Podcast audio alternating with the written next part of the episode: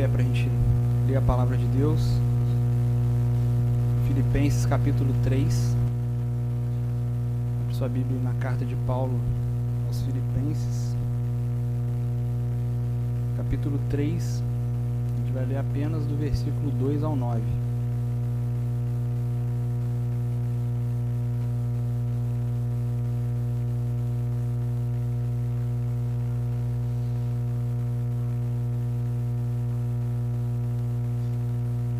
acharam? Filipenses capítulo 3, versículo 2 ao 9 diz assim a palavra de Deus: Cuidado com os cães, cuidado com os maus obreiros, cuidado com a falsa circuncisão. Porque nós é que somos a circuncisão, nós que adoramos a Deus no espírito e nos gloriamos em Cristo Jesus, em vez de confiarmos na carne. É verdade que eu também poderia confiar na carne. Se alguém pensa que pode confiar na carne, eu ainda muito mais fui circuncidado no oitavo dia, sou da linhagem de Israel, da tribo de Benjamim, hebreu de hebreus. Quanto à lei, eu era fariseu. Quanto ao zelo, perseguidor da igreja. Quanto à justiça que há na lei, irrepreensível. Mas o que para mim era lucro, isto considerei perda por causa de Cristo. Na verdade, considero tudo como perda, por causa da sublimidade do conhecimento de Cristo Jesus, meu Senhor. Por causa dele, perdi todas as coisas e as considero como lixo, para ganhar a Cristo e ser achado nele, não tendo justiça própria, que procede de lei, mas aquela que é mediante a fé em Cristo, a justiça que procede de Deus, baseada na fé. Vamos orar, irmãos? Senhor nosso Deus, nosso Pai, estamos aqui diante da Tua palavra. Te pedimos, ó Deus, iluminação para que possamos compreendê-la no máximo de profundidade possível não a profundidade meramente intelectual, mas que fale aos nossos corações, que transforme a nossa vida, que nos leve a uma vida de maior piedade, uma vida que glorifique ao Senhor em todos os seus aspectos. Que o Senhor possa nos abençoar nessa, nessa noite, ó Deus. Cada coração aqui, ó Deus, esteja aberto para a Tua palavra, cada mente aqui esteja totalmente voltado, ó Deus, para esse momento Senhor possa acalmar as crianças para que elas possam cooperar para que a tua palavra seja ouvida com o máximo de atenção possível. Perdoa, Deus, os nossos pecados, nossas falhas, não leve em consideração, ó Deus, isso. Antes nos perdoe, ó Deus, e nos agracie, Pai, com a iluminação do Teu Espírito Santo ao ouvirmos a Tua palavra. É isso que nós pedimos, Deus, em nome de Jesus. Amém. Os irmãos podem sentar. O, o contexto dessa carta aqui, pelo menos nessa passagem, é muito parecido com Gálatas, né? Aquela questão dos, dos judaizantes, dos mestres judaizantes, né? Que pregavam a circuncisão. Quando no versículo 2 aqui fala de cães e maus obreiros, está falando justamente deles. Cão era uma, era uma forma bem forte de, de, de falar, porque o, o cão naquele naquele período não era um, um animalzinho doméstico fofinho, eram animais né, que, que comiam é, qualquer coisa, pior do que o vira-lata de hoje em dia. E andavam em bandos e, e para o judeu ele era tido como um animal uh, asqueroso.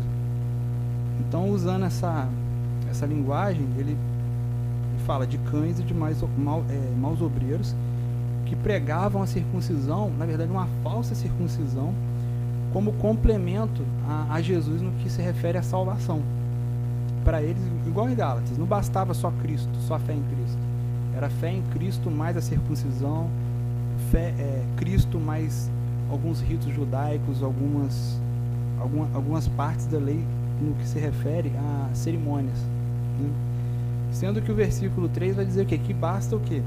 Adorar a Deus no Espírito se gloriar em Cristo, se alegrar em Cristo, no sentido de, de, de glorificar, de se alegrar em Cristo, e não confiar na carne. Então hoje a gente vai ver o, o seguinte: o lucro de confiar na carne é lixo. Em outras traduções é esterco. A palavra é forte. O lucro de confiar na carne é lixo, é esterco. Mas em Cristo a gente vai do lixo ao, ao verdadeiro lucro, né? tipo de trocadilho que já viu o pessoal falando do, do lixo ao luxo, né? Eu acho que um pregador da teologia da prosperidade ia adorar colocar o título da pregação dele de do lixo ao luxo. Você, irmão, que está aí naquela situação, você vai do lixo ao luxo, mas não. É do lixo ao lucro, mas o verdadeiro lucro que a gente encontra em Cristo Jesus. E o que seria é, confiar na carne? Carne aqui está no sentido de. Na Bíblia, quando você vê carne, normalmente está no sentido de natureza pecaminosa. Mas aqui está no sentido de um, os esforços humanos que são inúteis em relação a alcançar mérito diante de Deus para ser salvo. Isso que é o sentido de carne aqui. Então, confiar na carne aqui é cumprir a lei, a lei cerimonial, que foi abolida, de forma legalista, ou seja, buscando justificação, buscando mérito diante de Deus, através de, de, de observar esses ritos externos, que não tinha nada a ver com o coração. É o que? Buscar justiça própria, mérito no que a gente faz ou deixa de fazer, em vez do que Cristo fez. Na verdade, a gente deve se gloriar, se alegrar no que Cristo fez, na obra que Cristo fez, e não nas, nas nossas obras, não na nossa justiça, né, como repetidas vezes a gente cita Isaías, a nossa justiça é um trapo imundo. Então diz aí do versículo 4 ao 6 do texto que a gente leu, diz assim, Paulo está dizendo, é verdade que eu também poderia confiar na carne. Se alguém pensa que pode confiar na carne, eu ainda mais. Fui circuncidado no oitavo dia, sou da linhagem de Israel, da tribo de Benjamim, hebreu de hebreus. Quanto à lei, eu era fariseu. Quanto ao zelo, perseguidor da igreja. Quanto à justiça que há na lei, irrepreensível. Paulo está dando aqui o currículo dele, que ele não precisava dar esse currículo, ele não precisava tirar essa onda, mas ele está dando o currículo dele aqui, não para se vangloriar, mas para mostrar, ó, olha aqui meu currículo e eu considero isso aqui nada, lixo, esterco. É como se Paulo estivesse falando assim: vocês vão começar a, a, a fazer isso aqui agora. Eu tô nisso aí há muito tempo. O pessoal fala assim, né? Desde que eu me entendo por gente, né? as coisas são assim. Paulo já era desse jeito aqui que os que o, tanto os Gálatas, né, quanto os Filipenses queriam ser, no, porque os judaizantes estavam pregando essa circuncisão. Estava assim, antes de eu me entender como gente, eu já fazia isso. Eu já estava na aliança. Eu fui circuncidado nem agora, igual vocês estão querendo depois de, de velho, não. Foi no, no oitavo dia ele poderia dizer assim também na, na, linguagem de hoje: Eu sou um judeu da gema. Né? Já viu quando o carioca fala assim: Eu sou um carioca da gema? Né? O que, é um carioca da gema? É um carioca nascido de pais cariocas também. Né? E ele não. A, a, o negócio dele era que era, era assim: Eu sou judeu da gema de trocentas gerações para trás. É muita gente. E, e esse orgulho que o que o legalismo gerou nele foi tão prejudicial que ele, ele acabou perseguindo a igreja, né, achando que estava fazendo algo certo e, e cometeu atrocidades. Né? Inclusive existe um, um, um filme bem diferente da, da, vida de Paulo, que é um, é um Paulo nos dias de hoje. Tem, já tem um tempo que eu assisti esse filme, passou no, no, no, no Gacemes. E ele era tipo fazer uma parte de uma polícia religiosa, assim, nos dias com arma, com tudo. Muito doido o filme. E, e, e, algo que mostrou no filme, que eu nunca tinha visto em outro filme de, em relação a imaginar o que, que Paulo passava, era o, o, quanto ele devia ser traumatizado por ter. É, a Bíblia não é muito clara, né? Se ele matou realmente pessoas, mas pode ter matado pessoas ou pelo menos ter sido conivente, como foi o caso de, de Estevão, né? Então ele devia ser muito atormentado com isso. E todo esse zelo, todo esse orgulho, todo esse legalismo dele de, de guardar a lei, de ser extremamente é, impecável, por assim dizer, nesse sentido, ele cometeu atrocidades e por fim ele, ele percebeu que aquilo pare, que, que, parecia lucro para ele, que parecia vantagem, era, era, não era nada, era lixo, era, era esterco. E aí ele vai dizer no versículos de 7 a 9: Mas o que para mim era lucro, isso eu considerei por perda, por causa de Cristo. Na verdade, ele fala: Eu considero tudo como perda quando compara a Cristo, por causa da sublimidade do conhecimento de Cristo Jesus, meu Senhor. Por causa dele perdi todas as coisas e as considero como lixo, para ganhar a Cristo e ser achado nele, não tendo justiça própria, que procede de lei, mas aquela que mediante a fé em Cristo, a justiça que procede de Deus, baseada na fé. O oposto aqui de confiar na carne e ter justiça própria é essa justiça que ele fala aqui, a justiça que procede de Deus, baseada na fé. Fé na obra que Cristo realizou. Aí, de repente, estou tentando imaginar o que vocês devem estar pensando com todo esse contexto, judeu, circuncisão. Ah, tá, tá legal, acho que eu tô, acho que eu tô entendendo aí mais ou menos esse contexto todo, mas o que, que tem a ver comigo? Eu não sou judeu, eu não estou pensando em fazer uma circuncisão, não estou me convertendo ao judaísmo, né? Nada disso. O que, que isso tem a ver comigo, né? Essa tal de circuncisão aí, essa operação de fimose religiosa, né? Que é o que acontecia. O que acontece é o seguinte, seja na religião e hoje, principalmente na, na vida secular, né? assim, nas coisas da vida, a gente pode se perder num outro tipo de justiça própria. Aqui ele está falando da justiça própria no que se refere ao judaísmo, à religião que ele seguia. Agora, existe uma outra justiça própria que cada um de nós aqui peca nesse sentido, ou está arriscado a pecar, ou um dia vai entrar em rota de colisão com essas questões. Mas vamos começar aqui pela religião, no sentido positivo. Quem está desde cedo na igreja e não veio de um contexto presbiteriano que batiza criança recém-nascida, quem está desde cedo, desde criança, provavelmente foi o que? Apresentado. Foi lá na igreja, apresentou, igual aconteceu com o Gael. E se além disso a pessoa vem de uma família evangélica já, desde, né, sou evangélico de berço, né, tem gente que fala assim, não é o meu caso. Gostaria que fosse, mas não é. Pode se parecer muito com, com Paulo aqui nesse sentido. Fala assim, eu sou um crente da gema, né? sou um crente da gente. Meus pais eram, eram cristãos. Não estou falando de mim, né? Porque não é o meu caso. Mas a pessoa pode dizer: meus pais eram cristãos, os meus avós, os meus bisavós, meu tá, tá, tá, tá, tá, negócio lá no, no Chapolin, lá 17 tá, tá, tá, tataravós, eram, era assembleiano, era batista, era metodista. Eu tenho, eu tenho um pedigree, eu tenho, tenho um lastro, né? Poderia dizer aí você já começa, você começa a ver que a questão do Paulo aqui não está tão distante da nossa realidade do ponto de vista religioso. Talvez mais parecido com Paulo ainda é se você veio de um contexto pentecostal e você era um perseguidor, por assim dizer, dos tradicionais, esse pessoal frio aí, né? Aí de repente você citava o jeito que o Marco Feliciano fala lá, esses sorveterianos, boca de ferro e, e, e e dente de, de aço, sei lá, boca de concreto, né? Que fala, boca de concreto não glorifica, que não sei o que, crente não glorifica, tá com defeito de fabricação, que esses presbiterianos, esses são veterianos aí, pessoal gelado, geladeira. De repente, você, de algum modo, você perseguiu essa galera. Ou o contrário também, né? Os reformadões lá, né? Esse pessoal que não lê Bíblia aí, que não sei o que, não sei lá, que pensa que. Aí fica, né?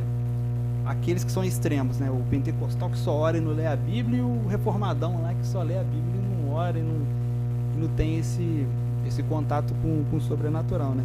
Aí a gente vê que existe uma proximidade quanto à religião do que Paulo vivia e do que, guardadas as, as devidas proporções, uma pessoa nos nossos dias pode ter vivido com relação à religião. Então tudo isso numa, numa religião, numa religiosidade legalista, também é lixo.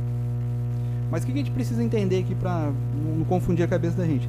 Quem veio de uma denominação séria, bíblica mesmo, e aprendeu, nem que seja o, básico do cristianismo, do evangelho, o lixo não é o que ele aprendeu ou deixou de aprender, e sim se apoiar nessas coisas, nessa, nesses distintivos, nesse pedigree religioso evangélico, de uma forma orgulhosa. Que acontece muito. Acontece muito. Principalmente no, no que a gente tem vivido hoje, no nosso contexto aqui, de conhecer a fé reformada, de conhecer o calvinismo, aí você começa a ver realmente erros teológicos, às vezes até heresias, a gente precisa, né, igual o Wellington já falou várias vezes, que a gente precisa fazer essa diferenciação de erro teológico para heresia, né? erro teológico pode acontecer, heresia já é uma coisa bem mais séria, é equívocos, né? Alguém, uma heresia, uma, uma, uma denominação que prega uma heresia, uma seita não é um cristão. Já um erro teológico, não. É, seu irmão em Cristo está errado nesse ponto, a gente pode estar em outros e está tudo bem. Então o problema é se apoiar nessa, nessas coisas e a gente corre esse risco também ao, ao conhecer um pouco mais de teologia e se esfriar do, do ponto de vista é, é, espiritual, de oração e, e, e né, querer crescer e falar que agora eu entendo, vocês não, não entendem nada e, e, não tem nenhum tipo de, de comunhão. Isso é, isso é um risco e é algo que a gente precisa estar bem atento para não é, errar nesse sentido. Então, aí a pessoa pode se apoiar nessas coisas, nessas coisas de uma forma orgulhosa e não ter um relacionamento com Cristo mesmo, um, um, um relacionamento é, é de, de, de, de, quebrantamento, de, coisa, algo do, do coração mesmo, né? não só da mente, mas do coração. E essa justiça própria na religião, essa, bom, melhor, essa aqui é a justiça própria na religião. Mas ela não fica só na religião. Essa justiça própria que Paulo está falando que a gente pode buscar através de mérito, através do legalismo, pode também cair na área secular. E o que seria isso? Buscar é, é, realizações a, a parte de Cristo fora de Cristo no, no que? Na área do estudo, a sua profissão, é, vida financeira, vida amorosa, família, casamento, até coisas boas, a gente tende, a gente corre o risco de buscar uma justiça própria, no sentido assim de justificar, é, é, não de justificação em relação à salvação, mas no sentido de justificar a nossa existência. A gente vai ver melhor isso aqui. Então, essa justiça própria, e essa justiça própria, quando ela entra no campo das coisas que são boas, que Deus se agrada, tem que estudar? Tem que estudar. Tem que trabalhar? Tem. É, é, relacionamento, namoro, casamento, formar uma família, ter filhos, são coisas boas.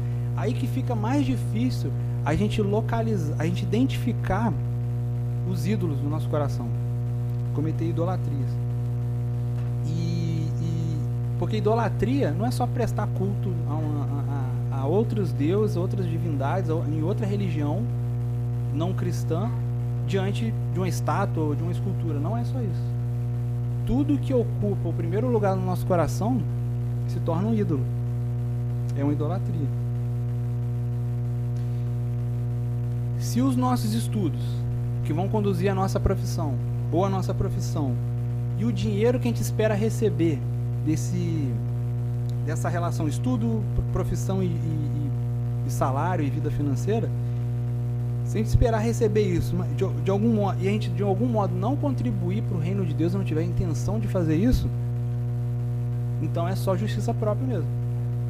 É só ostentação. A gente quer ostentar, quer andar de carrão, quer andar bem vestido, quer mostrar para as pessoas que, uau, agora Agora eu, poxa, fulano estava quebrado, agora o cara tá bem. Imagina uma pessoa que foi muito humilhada, que passou dificuldade financeira, mesmo sendo cristão, ele pode querer conquistar um monte de coisa, conquistar é, coisas materiais para esfregar na cara das pessoas que ela deu a volta por cima. É um é um problema também. É uma justiça própria, uma maneira de justificar a nossa existência a parte de Cristo, sem entender que às vezes Deus está trabalhando na nossa vida em alguma área. Não quer dizer que todo mundo tem que ser pobre, ninguém pode prosperar, a questão não é essa. Mas se há prosperidade, a pessoa tinha que pensar em como que isso, que, que isso vai alterar a minha, a minha relação com Deus e do que eu vou contribuir para o reino de Deus, o que, que isso vai mudar quanto à minha forma de contribuir financeiramente, nesse caso, não somente, mas financeiramente na obra de Deus. Na vida amorosa, né? namoro, casamento, a gente poderia também chamar de justiça própria um tipo de salvação que seja emocional. Isso pode acontecer, por exemplo, uma pessoa que nunca, uma pessoa que não teve o amor, o amor dos pais, por exemplo se uma, de repente uma pessoa não teve o amor dos pais e foi ali e teve uma, uma, uma, uma adolescência, uma juventude é, não cristã e foi rejeitada nas suas tentativas de namoro e tudo mais, ela pode querer, ela pode buscar um tipo de, justi de, de justiça própria depois no casamento e tendo filhos e, e, e buscar isso para compensar uma carência dela. Fora de Cristo também. Sendo que Cristo é, é, o, é quem vai ocupar esses. É o que vai. É, é, aquela velha frase que é clichê, mas é verdade. Tem um, um espaço no nosso coração que é só Jesus que preenche, não tem mais ninguém do tamanhozinho de Jesus, né? O pessoal fala, tem um pedacinho lá do tamanho de Jesus que, pum, encaixa ali como uma luva. E é verdade. E, e também a questão do, do zelo religioso que Paulo tem aqui, né? Se ele for bem canalizado, é algo bom. Mas não era na vida de Paulo, não era algo bom, não era bem canalizado essa, esse zelo religioso. Então, coisas boas como o estudo, eu falei que estudo, vida profissional, formação de família, quando buscadas a parte de Cristo, fora de Cristo, é sim um tipo de justiça própria que a gente tem que ficar atento contra ele, porque isso é confiar na carne, isso pode parecer lucro, mas é lixo. Mas em que sentido isso é lixo? Não estou falando que ah, você, sua vida profissional é lixo, a família que você construiu é lixo. Não é isso que eu estou dizendo. Mas cada coisa tem que estar no seu lugar. Essa coisa se torna lixo quando ela é, é é usada na sua vida para te justificar diante de Deus, te trazer uma justiça que pela fé a gente só alcança em Cristo e não nessas coisas.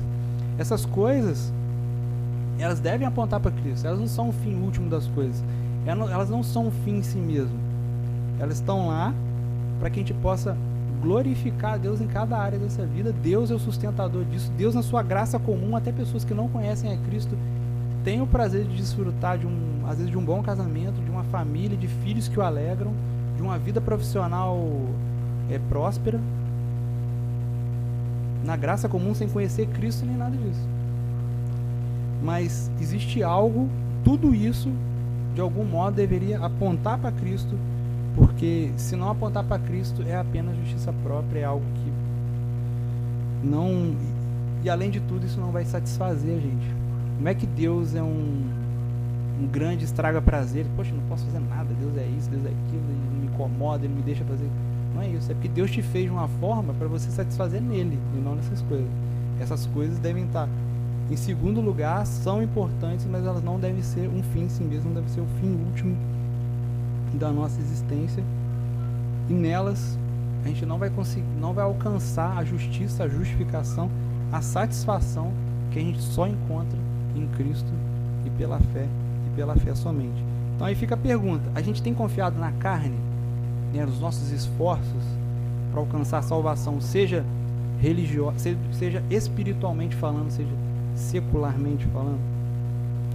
A gente já passou, a gente já olhou para essas coisas e considerou que, que aquele suposto lucro, entre aspas, que a gente alcançou, na verdade é lixo.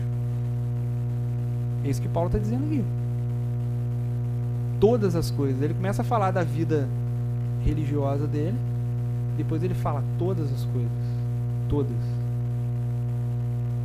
E para a gente ver que não é uma questão de da religião em si, porque Paulo de algum modo ele se aproveitou daquela toda aquela aquela formação que ele teve, uma formação boa, que ele estava entendendo errada, mas quando ele foi olhar para a Bíblia de novo e enxergar Cristo nela, ele não precisou se, se desfazer de toda aquela tradição religiosa que ele, que ele tinha aprendido.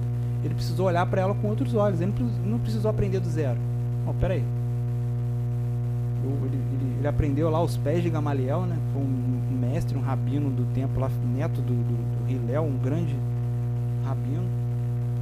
Ele precisou olhar para as escrituras de outra maneira. Ele precisou abandonar a abordagem que ele fazia da Bíblia, o zelo é, louco sem fundamento bíblico, ele precisou olhar para a Bíblia com outros olhos, com a ajuda de Cristo, é claro. Então a gente tem confiado na carne nesse sentido? A gente já olhou para o suposto lucro que a gente alcançou e viu que isso na verdade não é nada diante de Cristo, em comparação a Cristo, isso não é nada, é lixo? Porque só em Cristo a gente vai, né? Igual eu falei do início lá, do lixo ao verdadeiro lucro. Versículo 8 e 9 final do versículo 8: Para ganhar Cristo e ser achado nele, não tendo justiça própria que procede de lei, mas aquela que é mediante a fé em Cristo, a justiça que procede de Deus, baseada na fé. Hoje a gente viu que o lucro de confiar na carne é lixo, é esterco. Só em Cristo a gente vai realmente desse lixo ao verdadeiro lucro. A parte de Jesus que só re, que a parte de Cristo, fora de Cristo, só resta pra gente uma confiança que é insuficiente na justiça, da, na, na justiça própria. Pode parecer lucro, pode parecer uma grande coisa, mas não é nada. E o verdadeiro lucro é se gloriar, é se alegrar em Cristo e na justiça que só vem dele. Essa justiça que realmente nos justifica, a única justiça que realmente nos justifica pela fé, a única fé que realmente salva e pode satisfazer o homem. É, de, é nessa justiça que a gente tem que se agarrar, porque todas as outras coisas elas podem escorrer pelas mãos. Todas as nossas conquistas, tudo que a gente alcançou, todas as coisas, todas as bênçãos de Deus, porque é fácil a gente identificar aquilo que é pecaminoso. E agora, quando aquilo é uma coisa boa, abençoada por Deus, mas que de repente está ocupando um lugar no nosso coração que pertence só a Cristo. Que não só é algo que não glorifica a Deus, mas como também não pode satisfazer, a gente plenamente. Não é uma questão só de, né, aquela coisa, né, ah, isso não glorifica a Deus, não glorifica a Deus, tá, não glorifica a Deus, mas também não nos satisfaz, não preenche esse vazio que a gente tem no nosso coração. Tudo, tudo a gente pode perder. E quando a gente entender isso, quanto mais a gente entender isso, aí sim vai fazer sentido o que Paulo fala no capítulo 1, e assim a gente vai poder repetir com propriedade o que ele diz lá. O morrer, viver para mim é Cristo.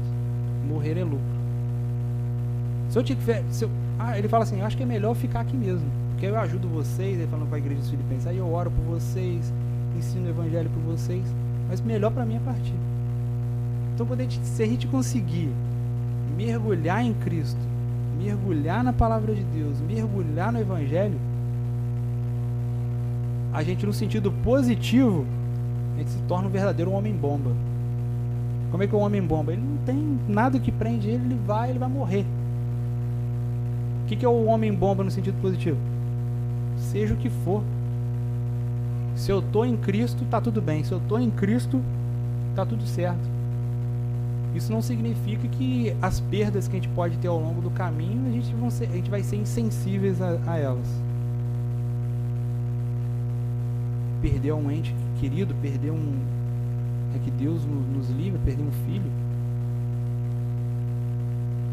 Mas se a nossa fé estiver em Cristo, a gente vai superar essas coisas.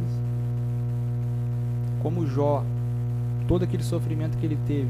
Depois ele vai olhar lá ele vai olhar para trás e vai ver o presente dele e ele vai falar assim: Eu sei que meu redentor vive, e enfim ele se levantará sobre a terra. Antes eu, ouvi, eu conheci de ouvir falar, agora meus olhos contemplam. Quando Deus traz algumas coisas assim pra gente, às vezes a gente não concorda com Deus. Quem, não, quem às vezes não concorda com Deus? Deus, o Senhor fez. Eu, eu, eu só estou aqui porque eu sei que o Senhor é sábio. Eu só estou permanecendo porque eu sei que o Senhor é poderoso o Senhor conhece todas as coisas, o Senhor predestina, o Senhor determina, o Senhor é presciente de tudo que isso envolve, essa questão que a gente vem estudando aqui nas quartas-feiras. Eu só tô eu só tô aqui por isso, porque eu não estou entendendo nada, eu não, de certa forma, eu não concordo a forma com que o Senhor resolveu tratar minha vida. Eu não concordo com a forma que o Senhor arrumou de revelar os ídolos no meu coração. Eu não concordo com a, a forma que o Senhor tem tratado meu coração, justamente para eu glorificar ainda mais a Deus, para me entregar mais a Cristo. Eu não estou entendendo, eu não estou concordando. Mas eu estou aqui pela fé, porque eu olho para as Escrituras e vejo Deus revelado, eu olho para a minha vida e vejo o que Ele já fez e o que eu imagino que Ele vai fazer como diz uma, uma, uma frase fantástica do Tim Keller. Ele diz assim que a gente só percebe que Cristo é tudo que a gente precisa quando Cristo é tudo que a gente tem. É dificílimo. É, difícil, é dificílimo você passar por um momento de perder completamente o chão perder completamente a sua, as, suas, as suas estruturas. Mas é um momento onde Cristo mais se revela em nossa vida, ele mais nos fortalece, ele se faz presente, mostrando que a nossa justiça própria, o lucro que a gente achava que, que tinha nessa justiça própria, na verdade é lixo, e nele, na justiça dele, que pela fé a gente obtém, por assim dizer, essa justiça, essa justiça que vem somente de Cristo e que nos reveste, que transforma a nossa vida e nos faz justos diante de Deus, é só nele, somente nele. Quanto mais a gente se desvencilhar desses ídolos do coração e começar a lidar com esses com esses ídolos, que são coisas boas, mas que a gente se relacionou com elas da maneira errada, aí sim a gente vai glorificar mais a Deus, edificar essas pessoas que às vezes se tornaram ídolos na nossa vida, e assim o Evangelho vai se tornar mais claro, mais vívido, mais abundante nas nossas vidas, e vai nos trazer a vida que só Cristo pode trazer. Então a única justiça que realmente justifica pela fé, a única fé que realmente salva e satisfaz isso que é nela que nós devemos nos apegar e em Cristo que devemos nos agarrar com todas as nossas forças. Vamos orar? Fica de pé.